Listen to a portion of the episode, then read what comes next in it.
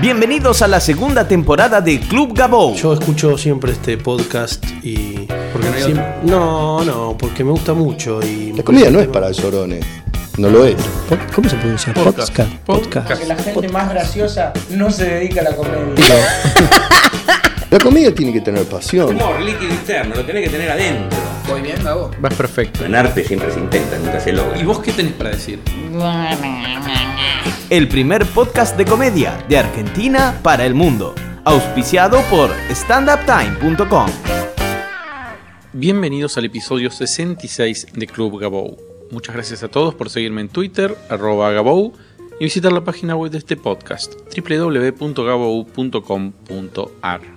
Antes de empezar con el episodio de hoy, vamos con algunos anuncios. Este sábado 28 de junio vamos a estar en, La Moreno, en Santa Fe, en la ciudad de Santa Fe, con Guillermo Celsi, Félix Buenaventura y Federico Simonetti, eh, teniendo una noche de stand-up. Es este sábado 28 de junio, única función a las 9 de la noche en la sala La Moreno de Santa Fe. Las entradas se pueden comprar en la oficina de cable video y en compactos. Apúrense, no se queden afuera, va a estar muy bueno, nos vamos a divertir, nos vamos a reír mucho. Sábado 28 de junio en La Moreno, Santa Fe. Adelanto, próximo 5 de julio, distintos en el ND Ateneo, distintos con Guillermo Celsi, Juan Barraza, Luciano Mellera. Están saliendo geniales las funciones, se llenan, son una fiesta. La próxima es el sábado 5 de julio, es decir, en unos 10 días, en el ND Teatro, ahí en la calle Paraguay. Las entradas se pueden comprar en PlateaNet. Buscan distintos y compran su entrada. Eh, vengan que va a estar genial. Próximamente, en este mismo podcast, en esta misma sección, vamos a estar anunciando las fechas eh, de la gira de Campa Pichot por el interior del país para los meses de julio y agosto. Así que si son eh, fanáticos y les gusta Campa Pichot, estén atentos porque pronto vamos a anunciar las giras por, por todo el país. El protagonista del episodio de hoy, Marcio Vallas, es actor, director, dramaturgo, está especializado en el clown y la impro. Hace unos meses, cuando estaba terminando el verano, vino, con, vino a trabajar con Improcrash, el grupo de improvisación argentino, y se acercó eh, a casa a charlar un poco sobre la comedia en Brasil, cómo funciona, cuál es el circuito, cómo se lleva entre los comediantes, cómo ve la comedia, cómo ve la comedia en la globalización. Estos episodios internacionales para mí son muy interesantes para poder eh, tener un contrapunto, ver cómo funciona la comedia en países similares. Y bueno, también, ¿por qué no darle un tono eh, mundialista a, este podcast? Eh, no quedamos afuera, simplemente nos, nos llevan a, a Brasil, nos hace viajar, ponen contexto y nos cuentan de qué va la comedia en Brasil. Recibimos en Club Gabou a Marcio Vallas.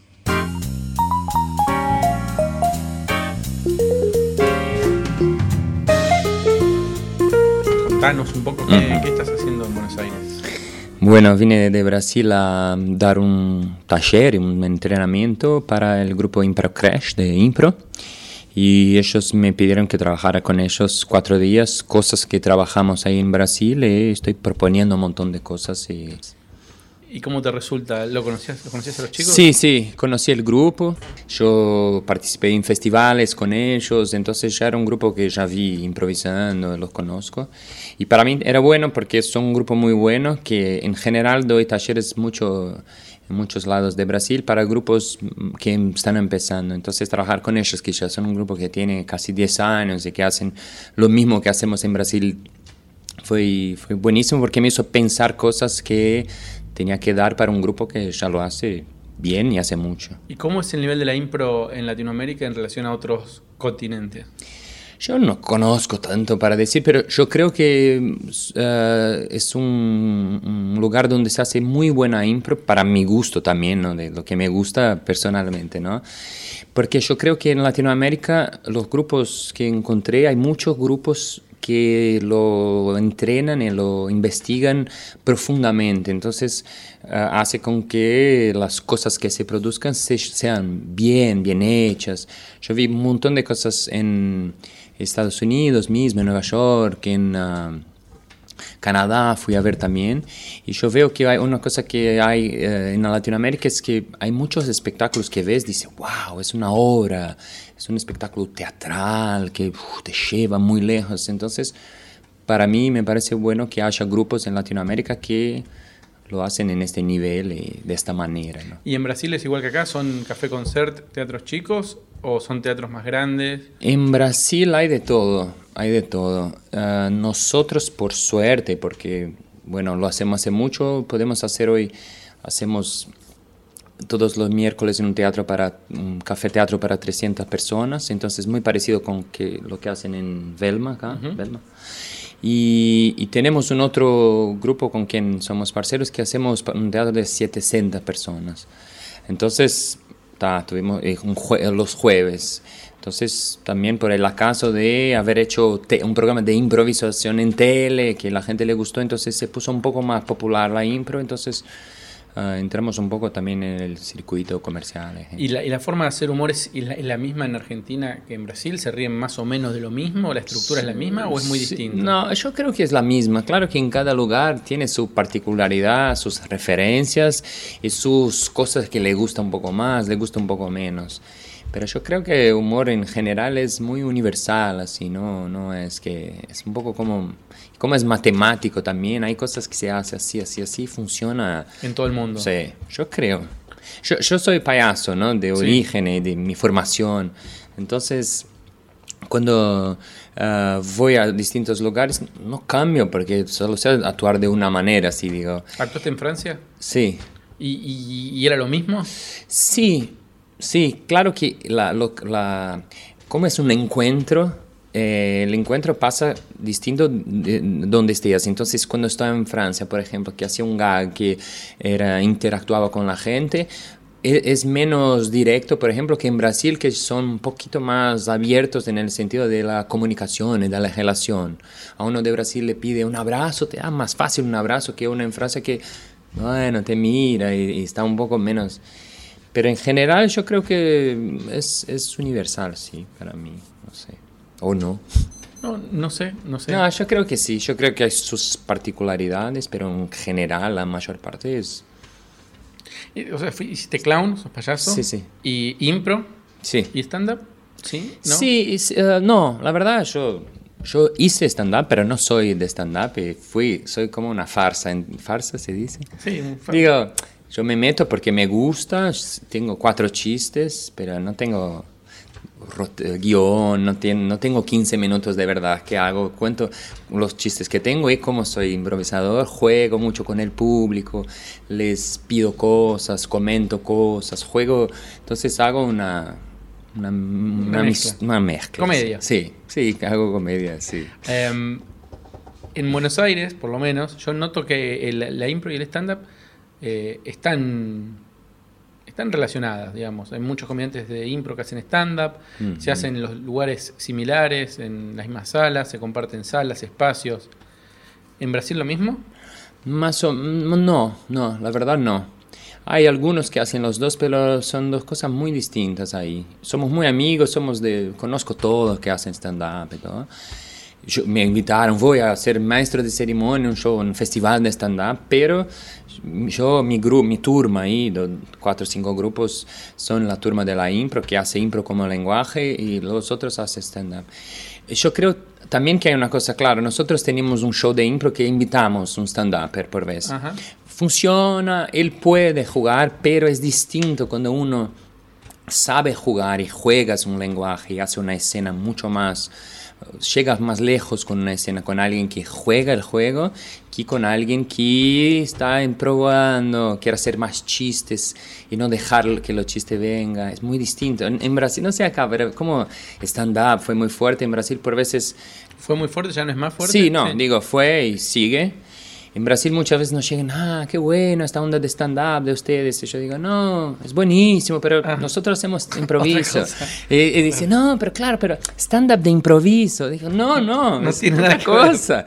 Y, "Ah, más o menos lo mismo. Y decía, no. Bueno, al- ya". con el stand-up pasa lo mismo. Sí, Dicen, ¿no? ah, eso es improvisado. No, Sí. no hay un guion, no hay nada. Sí, es, es esto que, porque es otra cosa al, al sentido opuesto, porque el, el que escribe stand-up escribe su texto, lo piensa meses para escribir un chiste de una línea, dos líneas. Entonces está ahí todo el tiempo y cuando está contando tiene que hacer como si fuera contando, pero lo tiene todo. Y nosotros al revés, no tenemos nada y salimos a crear una cosa, entonces es muy Sí, distinto. sí, ¿no? totalmente. Claro. Y, y- y en, Argent- en, el- digamos, en Latinoamérica, ¿qué otro país es fuerte con la, con la impro? En Latinoamérica, yo creo que hay, um, hay- un grupo en Colombia que me gusta mucho que se llama Acción Impro, que es un grupo muy fuerte, mm, hacen cosas muy buenas. Um, y, y yo no sé, estoy pensando, en, en México también hay un grupo llamado Complot de Escena que me gusta mucho el trabajo que hacen. Igual, ningún país de Latinoamérica se hace hace muchos años, entonces es algo también que se viene modificando, haciendo, surgiendo cosas nuevas. Ellos hacen este, este espectáculo, lo que estoy intentando un poco trabajar con ellos es, bueno, ¿y ahora qué tipo de espectáculo hacemos? ¿Qué tipo de humor proponemos? ¿Qué tipo de encuentro de impro que algo sea creado en el momento, con humor? con escenas que surgen en el momento, con participación del público y cómo podemos hacerlo, pero de una otra manera, ¿no? Es difícil improvisar. Es difícil improvisar y además, yo lo que veo, por ejemplo, en Improcrash es que ellos cuando improvisan están eh, bajando línea, están eh, dando ideología, están expresando ideología. Y eso en el stand-up es más fácil, porque uno escribe un chiste Ajá. y bueno, y sabe lo que quiere decir, y sabe lo que va a decir y cómo lo va a decir. Sí, Y en la impro eh, tenés que ser mucho más rápido y calculador y saber pa, pa, pa, para dónde disparar Ajá. y en qué momento. Eh, no sé cómo se hace eso. Sí. Pero sin embargo lo logran. sí, sí, sí. Por, por- veces lo logramos, por veces no. Me parece que el- dic- dicen que el stand-up bien hecho eh, parece fácil. Cuando alguien ve a alguien hacer stand-up, Sí. dice, eh, mira qué fácil que Sí. me paro y hablo boludeces. Y es todo lo contrario. Y a mí me parece que la impro es al revés. La impro bien hecha parece difícil. Decís, ¿cómo hizo? Porque todo el tiempo está diciendo, "Ey, ¿cómo, ¿cómo se le ocurrió? ¿Cómo reaccionó tan rápido? ¿Cómo se pusieron de acuerdo? Ajá. Verdad. Puede ser, ¿no? Interesante, nunca había pensado. Buena cuestión. ¿Y el ser payaso es con guion? ¿O con impro o con las dos cosas? El payaso trabaja mucho, yo creo que el payaso es un improvisador también, eh, porque juega con el público todo el tiempo, todo lo que hace está pendiente y atento cómo lo recibe el público. Entonces cambia también siempre, mismo que tenga un guion de un número, por ejemplo, hay números, una sketch de clown, de clown. Y bueno, pero vas a entrar, siempre la entrada es abierta para ver cómo te recibe ese público. Y, hace, y te deja cosas a pasar y juega con estas cosas, juega con tu parcero, tu partner, si estás en dos, juega con todo. Si, si alguien, ¡Che! el clown seguro le dice salud, le tira un, lienzo, vas hasta ahí, pero ¿cómo está? O lo mínimo hace y se siguen, pero se relaciona con eso, ¿no? Entonces juega mucho en el aquí ahora. Entonces ese- eso tiene mucho que ver el clown con el, el improvisador. Los dos viven en aquí ahora. Están todo el tiempo en este momento presente. No hay pasado, no hay futuro. Estoy acá pendiente de todo, todo que me pasa acá. Eso es dis- distinto de, del stand-up, pero tendría que estar así. El estándar tendría que estar así, Sí, claro. pero Se no cae- siempre- Se cae una copa y algo tiene que sí, decir. pero sí. no siempre está. ¿Por qué? Porque tiene el texto en la cabeza y lo está procesando. Entonces, claro, un buen stand-up es este que logra estar ahí presente con la cosa y con en el momento. Pero el, el clown tiene eso que ver con la impro, de que vive en el presente, crea a partir de la aceptación colectiva, es una creación colectiva, entonces está junto todo el tiempo y te escucha, propone, yo propo- propongo, tú me da una otra propuesta y construimos juntos un, un castillo, una historia, una relación o lo que sea. Bien. ¿Y cómo es la convivencia de la comunidad de comediantes en Brasil? Bien, ¿Son buena onda? ¿Hay Sí. envidias? ¿Hay grupos? Sí, hay siempre unos que son más amigos, pero yo no creo que haya muchas, ah, esto, estos grupitos, no. Un poco hay siempre porque son más amigos de este, más, pero no hay cosas fuertes. La gente de stand-up tiene entre ellos, eh, son más ácidos. Nosotros de la impro somos un poco más tranquilos, más buena onda, no sé por qué. Pasa esto en Brasil, los de impro son muy amigos, los grupos se entrenan juntos, da, da, da, y la gente de stand-up un poco menos se junta y se... Y quizás porque el stand-up es más individual. Sí, Y, un poco sí. Digamos, es uno solo y el- Sí. en la impro uno depende siempre Sí, un poco de del otro. Sí. Digo, es- eso me parece que también se nota en leccionar afuera del escenario. Sí, Estaba va más solo el comediante stand-up sí. que el improvisador. ¿Qué comediantes de Argentina te gustan? ¿Conoces Ah, Yo alguno? no conozco casi No ninguno. ninguno. No, no. Ya vi un par de cosas, pero ni no tengo. No. Sí, eso, eh, bueno, vos decías hace un ratito que el stand que la comedia y el humor es universal, pero yo lo que noto es eso, es un desconocimiento de lo que pasa, digamos, es muy, recién ahora nosotros estamos conociendo comediantes chilenos, eh, comediantes uruguayos recién ahora, digo, Sí. países Y- vecinos. sí, y pero en Brasil hay un, un detalle a más, es que El- la lengua, el claro, idioma, el entonces idioma. no nos llega nada de... Yo me llega cuando ellos de Impro Crash, amigos, me mandan una cosa, me muestro... Tengo amigos en Uruguay, me mandan esto, conocí Bendita TV, no sé, una cosa, o un otro programa de Tirano... Tira- eh, ti- tie- eh, Temblad, Tirano Temblad Temblad. de Uruguay, que buenísimo. Entonces ves cosas que nos tiran así, pero no nos llegan cosas de afuera. Eh, ¿Hay clubes de comedia en Brasil? Poquísimos. En São Paulo hay uno, en Curitiba hay uno que conozco, debe haber un par más, pero la mayoría hacen bar. En São Paulo hay un club importante que se llama Comedians, que es un club donde tenemos una noche, no por esto es importante, pero es porque no hay muchos también. Y, y se puso en, en São Paulo en un punto, punto muy bueno.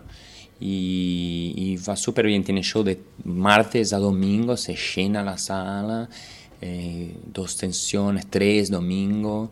Y la gente va a ver, claro, hay buen material ahí también, hay muy buenos comediantes. Los dos dueños son dos comediantes muy importantes en Brasil, que Ah, uno se llama. Rafinha Bastos y otro Danilo Gentili, que, que ahora están haciendo dos talk show en la tele en este momento en Brasil en el mismo horario. Entonces ahí, ahí hay una historia de, ah, dos comediantes, mismo show, talk show, pero como en todos los lados, hay, ah, bueno, ¿quién va a ser mejor? No sé. En Brasil, en- yo estuve a fin de año y vi un concurso de comediantes de stand-up con un, como, como un concurso a la tarde, ¿puede ser? Mm. Sí, pues ¿Es común eso? ¿Se hace- Sí, ya se hicieron más de cinco. ¿Y está bueno o no? Más, no, no me gusta mucho. En general, la- el stand-up en la tele es muy difícil. Eh, los tipos por veces comentan, el presentador, uno hace su chiste, el otro comenta, ¿me entiendes? No, no funciona. Nos, nosotros, mismo improviso, tuvimos éxito, yo creo, porque nos dieron mucha, nos escucharon mucho. Pero si no, era capaz que, que no salía nuestro programa porque, porque claro, la- la- el lenguaje de la tele es distinto del lenguaje del teatro, del bar de stand-up. Entonces cambia, entonces hay que tener adaptaciones de todo. Entonces, Bueno, entonces un cambio importante en tu carrera cuando estuviste trabajando en la televisión. ¿Se, Sí. se nota eso, digamos, en el reconocimiento? Sí, un poco sí, porque la tele, bueno, TV abierta en Brasil, cuando empecé a hacer tele, eh, empecé a ser conocido en el país. Y internet también, tenemos un programa, un par de programas que hicimos en internet que fue muy suceso. Entonces cambia un poco la, la cosa, trae más gente para el teatro, lo que es lindo, porque más gente va a ver show, va a ver impro. Y entonces es bueno, me gusta hacer los dos. Por ahora me divierto más en el teatro, en el momento, en- me gusta. vivo. Sí, en vivo me gusta. La comedia es en mucho vivo. más. Sí. La verdad Sí, que hay sí. gente que se adapta a la tele, a hacer cosas. Yo- Eh, es muy difícil. Es muy... Es otra cosa, me parece. Es Sí. otro lenguaje. sí, En Argentina quizás una de las cosas que más cuesta, me parece, para quien quiere dedicarse a la comedia, es poder explicárselo a su familia. O a su, sí, Digamos, porque es una actividad nueva Sí. y, y- y uno imagina que, que es como casi imposible eh, poder vivir de diría esto. eso, sí. ¿Lo mismo en Brasil? Sí, sí, y claro, como es difícil, es difícil eh, que la, la gente no todavía no lo toma como trabajo, como un poco, ah, ¿qué haces? ¿Qué hace tu hijo? Ah, teatro, ¿y el tuyo? Ah, el mío tampoco trabaja. Claro. Es un poco... ¿Y eh, cómo, que- se, ¿Y cómo se combate eso? No sé, yo nunca combatí, hay que trabajarlo y hacer que, que- que- Pero yo no sé, no me molesta mucho tampoco que sea, que piensen que no. Pero hoy día como más gente está haciendo, más gente está en la tele, hay más programas de humor, va bien esto, porque ayuda a la gente. Ah, yo tengo un espacio llamado Casa do Humor. Sí. ¿Se entiende, no? Sí, Casa sí. do Humor. Y es un espacio donde mm, es- se llama Casa do Humor. Improviso, palhaço, stand-up y o que for. Entonces, Y que es un espacio que... Es un espacio donde tenemos eh, clases de clown, clases de stand-up, clases de improviso. eh, hay cursos semanales de lunes a viernes, todas las noches. Hay cursos, algunos de día. Y hace- entonces es una escuela, nos llamamos de escuela porque es un espacio libre de cursos, pero es enfocado en esas cosas, estos lenguajes. em, ¿El comediante nace o se puede formar? Yo creo que se puede formar y se forma. La gente, ¿Sí? ah, sí, yo creo mucho. Gente que no es graciosa puede ser graciosa.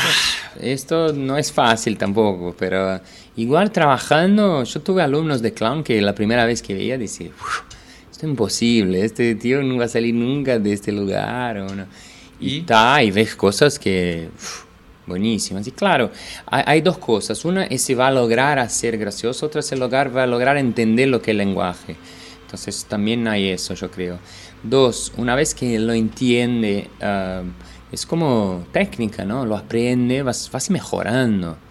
Claro, hay gente que lleva años, pero como un- hablar una lengua, hablar inglés, hablar francés. Hay gente que "Wow, en francés se pone en seis meses, está hablando très bien. Oui, oui, je suis ici dans l'Argentine et tout ça, près de Simon. Y otros que llevan tiempo. Entonces yo creo que se enseña, que, que evoluís, que yo no creo, ay, de verdad. Y mucha gente cree, yo creo que, que sea muy... eh, na- ah, nació. Yo creo, no al revés, pero yo, yo vi muchos payasos que son buenísimos, que, wow, trabajaron y quedaron Que al principio buenísimos. eran muy chotos y... Sí. O que iban a un nivel así, ¿no? Y bueno, laburaron. Yo siempre creí que el comediante nacía y ahora estoy viendo acá en Buenos Aires algunos comediantes de stand-up que... No sé, mira el tipo. Como que eran muy malos, muy malos, y ahora lo veo y tiene oficio. Sí. Ya tiene 15 minutos que está bien, Sí. que se defiende, que la Sí. gente más o menos se ríe, que se para bien, que está tranquilo. Entonces digo, bueno, quizás no pagaría yo la entrada, pero el, que, el que paga la entrada no putea. Porque también hay, porque hay peores. Claro. Entonces, sí, bueno, qué sé yo, está bien. Claro. No sé si alguna vez va a ser gracioso o me va a hacer reír. Pero me estoy sorprendiendo un poco con eso. No estoy seguro. No estoy seguro que, que de, de-. Si se nace o se puede formar un comediante. Después está lleno de casos, por ejemplo, Luis C.K. en Estados Unidos, que al principio no le dan mucha bola y en un momento hace clic en la carrera y empiezan a ser eh, como muy reconocidos y muy... eh, y explotan. No sé, entonces no sé. No sé. Sí. ¿Hay no shows sé. en la casa de humor? Show- no, por veces hace cosas, charlas, no sé qué, pero no show, no. ¿Y cómo usas las redes sociales, internet y todo eso? Usamos, eh, nos ayuda mucho, la verdad. Um, trabajamos, bueno, en el básico de, de- de red social, Facebook, Twitter, eh, vídeos y no sé qué. Un- uno de los grupos que yo, que no es mi grupo, pero con que trabajé, ah, ellos ponían un video de impro por semana hace cinco años, creo. Y empezó a que la gente ve, empezó a ver mucho, se viralizó y cuando en YouTube recién había empezado y crece, crece, crece y estos shows, por ejemplo, que hago con eso, ellos tienen 400 millones de views en internet. 400 millones, dije bien, 400, sí, 400 millones Sí. es muchísimo. es muchísimo. Y está, es un fenómeno ¿Cómo se YouTube, impro, eh, improvável. De impro, juegos de impro. Y está, está muy bien hecho, no fue por acaso, fue un trabajo también. Esto también, ¿no? Digo, es trabajo. Ves los primeros videos que hacían ellos, ves ahora los videos. Son mucho mejores los videos también, pero Es que, que, claro, el comediante tiene que usar todas las herramientas y todas son trabajo. Sí. Cuando yo lo veo a Fileto o a Charo que están tuiteando chistes o cosas, es trabajo, porque aparte ahí vos te relacionás con tu público, tu público Sí. te, des- te descubre por un retweet de uno que le causó gracia, bla, bla, bla, y después te cae, ah, mira, estos chicos están en el teatro y hacen Sí. esto. Y, y no usarla es darle mucha ventaja también a, al otro. Sí. Digamos, y el que, usarla y aprender a usarla es buenísimo. Es una ventaja enorme. Hacer un video bueno y subirlo en buena calidad a internet. sí, Eh, es una, una forma de, de- de- el video yo- bueno Improcrecio es un video ahora de, de ¿lo viste? El sí, en- buenísimo. en la calle Buenísimo. Claro. Claro. Eh, yo no entiendo por qué no lo hacían antes. Sí, sí. Es buenísimo, es una forma distinta y interesante de mostrar el trabajo y después Sí. eso se traduce en venta de entradas. Sí. Eh, la gente va quiere verlos después en En el vivo, teatro. claro, a ver cómo hacen esto, sí. Sí, Creo que eso pasa en todo, está empezando a pasar en todo el mundo. Sí. Y cada vez por ahí los medios tradicionales eh, juegan un rol menos importante sí. en la comedia. Y, y- y la gente empieza como a ser más inteligente en sus elecciones también. Empiezan a buscar cosas que le hacen, que le causan risa, que les hacen reír, y no tanto el famoso de la tele. Yo estoy como ilusionado con eso. Estoy como. Me parece muy, muy estimulante porque cambia un poco el paradigma de lo que la gente está buscando. Y me parece que eso pasa en todo el mundo. No sé qué, qué opinás. Sí, sí, yo creo que sí. Yo creo que también lo que es bueno es que de a poco la gente va teniendo más uh, opciones también de cosas. Yo creo que a medida que el tiempo pasa, en Brasil pasa esto y me imagino acá también, es que bueno, algunos comediantes en- en- empiezan a encontrar maneras, otras de hacer lo mismo con más eh, refinamiento, no sé si tiene esa palabra, Ujú, más sí, sí, lapidar, sí. como un diamante que lo va esculpiendo a poco, va encontrando nuevos formatos, nuevas maneras de llevar humor. Y bueno, que le preguntaba qué tipo de humor quieren. Esa es una pregunta también que me hago y me parece buena de hacer los grupos que trabajan. ¿Qué quieren? ¿Qué tipo de humor quieren? ¿Qué tipo de risa quieren? ¿Qué tipo de... eh, la risa jajaja y la risa jijiji son, no son la misma. Entonces cambia tú con el tiempo ir eligiendo y quiero buscar esto, quiero ir más lejos, quiero que se rían de algo igual, upa, lo piense o al otro día esté a, ah, el show bueno de impro yo creo es uno que, ah, va, te, te- y ahí cinco días después te está hablando y te viene una imagen de una escena y ah, te viene. Entonces es que quedó más tiempo contigo. Igual si una, yo, yo dije eso si, si una escena que crea es increíble, la- tú, la gente, tus compañeros la, la van a llevar años, tiempo, pero a veces me paran en la calle, ah, Marcio, ¿qué tal? Y te vi un show en Barrio de Perdiz hace ocho años este, este show. Ah, que hicieron una escena que era con la señora y todo. Y yo, sí, sí, yo me acuerdo. Y salgo yo pienso, mira, ¿se acuerdan un hecho conmigo hace ocho años? Y yo también. y- ¿Vos te acordás de eso? Sí, sí. ¿Se acuerda el improvisador de eso? Sí, igual porque si se acuerda él es que fue un momento, llamado de eterno, sí. Hay momentos increíbles, hay momentos de wow y hay momentos que son eternos. Este es, se quedan para siempre, ¿no? Entonces, es este, uno se acuerda porque todo salió, hablamos de esto en el entrenamiento, cuando sale orgánico, cuando todo se encaja, cuando estás en, cuando la conexión con el público, con tus parceros, contigo, se... ¿Y cómo se hace eso? ¿Qué hace falta? ¿Qué requisitos? Wow, esto se hace trabajando. Esto se hace trabajando, yo creo. Eso no, no se nace. Eso tiene que trabajar, trabajar con tu parcero, trabajar contigo, trabajar entre los dos, trabajar con el director. Es todo un proceso. El espectáculo que hacemos ahora hace cinco años, ahora empezamos a entenderlo y dominarlo. Yo creo que hay esto también.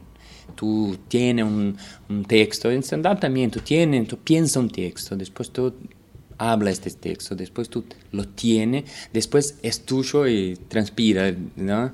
En, en impro yo creo que también pasa eso con un grupo, cuando empieza a trabajar, trabajar y se conecta, y ahí tú dices una cosa, el otro ya, ya sabe, ya entra en un instante, la gente dice, "Eh, pero ¿cómo sabía que está hablando del papá? Ya llegó el papá, es casi como, ¿por qué? Porque están con tanta conexión Claro. que sale.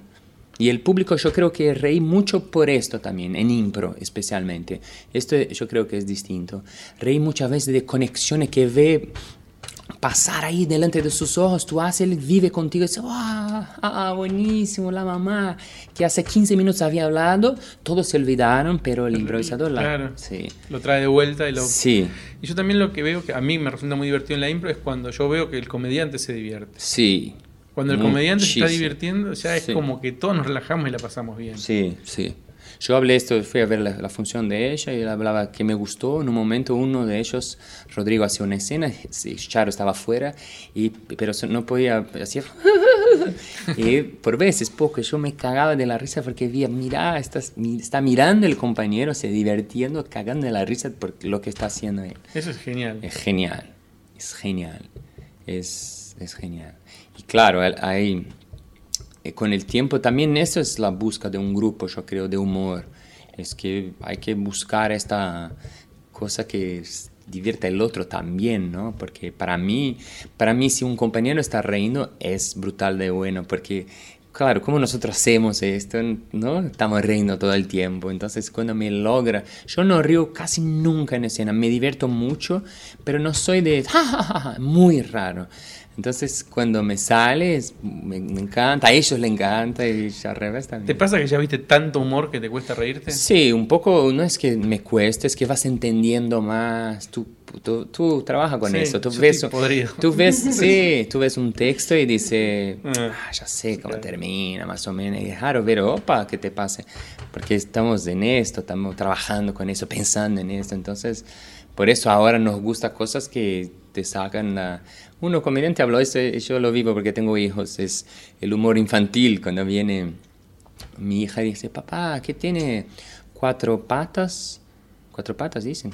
¿Qué, es ah, verde? Tiene cuatro patas, eh, se cae de arriba de un árbol en tu cabeza, te mata. Yo digo, no sé, me dice, una mesa de billar. ¿Viste? Es, wow, mira esto, ¿de dónde vino? Yo nunca podía hacer. Y sale feliz y yo, wow, verdad. Y claro, igual un edificio, un iate, muchas cosas, ¿no? Pero ese absurdo que viene por un otro lado, fue buenísimo, ¿no? Bueno, bueno, muchas gracias por venir, por visitarnos, por tener esta charla. Bueno, yo creo que va a ser muy, muy útil para Un mucha placer, gente. ojalá alguien llegue, quien chegou hasta el final, muchas gracias. Muito Muito obrigado. obrigado, diretamente do Brasil, espero que você tenha gostado, tenha apreciado, se você não entendeu, não tem problema porque estamos acabando este final, graças. voir les magiciens qui arrivent bien, voir les comédiens, voir les musiciens, voir les magiciens qui arrivent. Les comédiens ont installé leur tréteau, ils ont dressé leur estrade étendue des calicots. Les comédiens ont parcouru les faubourgs, ils ont donné la parade à grand renfort de tambour. Devant l'église, une roulotte peinte en vert, avec les chaises d'un théâtre à ciel ouvert, et derrière eux comme un corps.